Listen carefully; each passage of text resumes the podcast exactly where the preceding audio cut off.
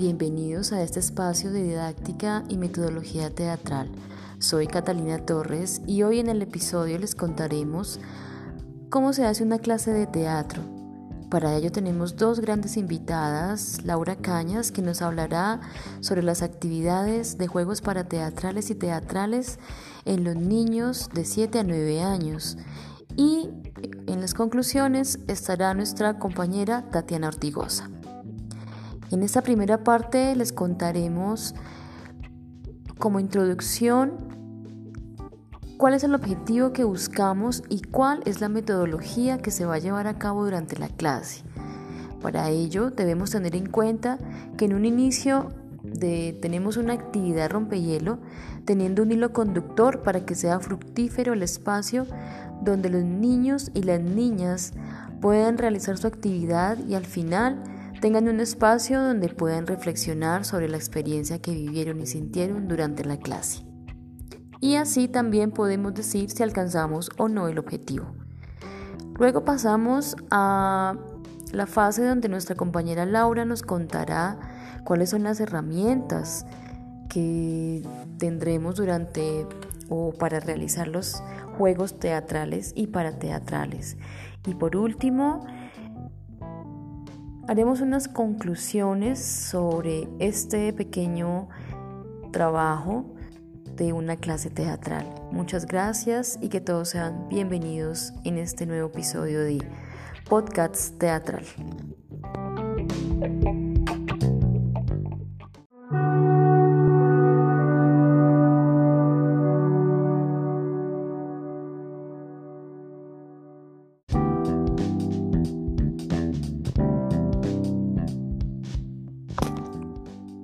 Y como lo dijimos al principio de nuestra presentación, le damos la bienvenida a Laura Cañas, donde nos hablará sobre los juegos para teatrales y teatrales que tendremos en cuenta con nuestros niños de 7 a 9 años.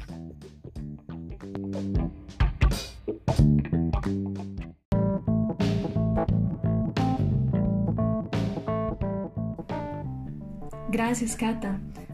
Para ahondar un poco más en los diferentes enfoques que debemos darle a la clase de teatro dependiendo del grupo poblacional, vale la pena identificar la diferencia entre los juegos preteatrales y los parateatrales, donde los primeros son aquellos que deben ser trabajados en las fases de iniciación con niños pequeños, desde preescolar hasta primaria, haciendo uso de juegos teatrales que se conviertan en herramientas lúdicas principalmente que nos permitan desarrollar la creatividad individual y colectiva, a la vez que se motiva el aprendizaje de contenidos diversos y el acercamiento a la representación escénica.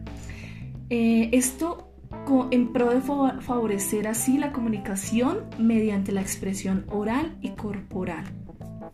Por otro lado, los juegos parateatrales hacen parte del conjunto de actividades que se realizan de manera paralela con una puesta en escena y que hacen parte de la preparación de la misma. Este tipo de juegos se trabajan con adolescentes y adultos con el propósito de trabajar la expresión corporal, escénica, manejo de la voz, improvisación, integración, confianza, la inhibición, la atención y la concentración, pero también nos sirven para desarrollar habilidades sociales tan importantes en la fase de la adolescencia, como la asertividad, la, autoestima, la tolerancia, la cooperación y la responsabilidad. Con niños de 7 a 9 años se trabajan actividades prácticas colectivas que son caracterizadas por el juego dramático, donde los niños hacen ejercicios de improvisación, eh, representación de roles, personificación y descubrimiento, exploración y uso del espacio.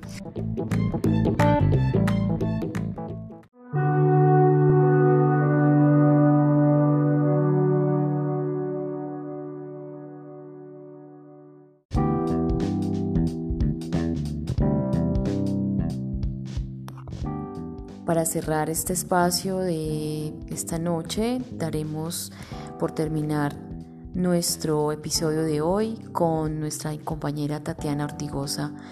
Muchísimas gracias y hasta una próxima oportunidad nos estaremos escuchando.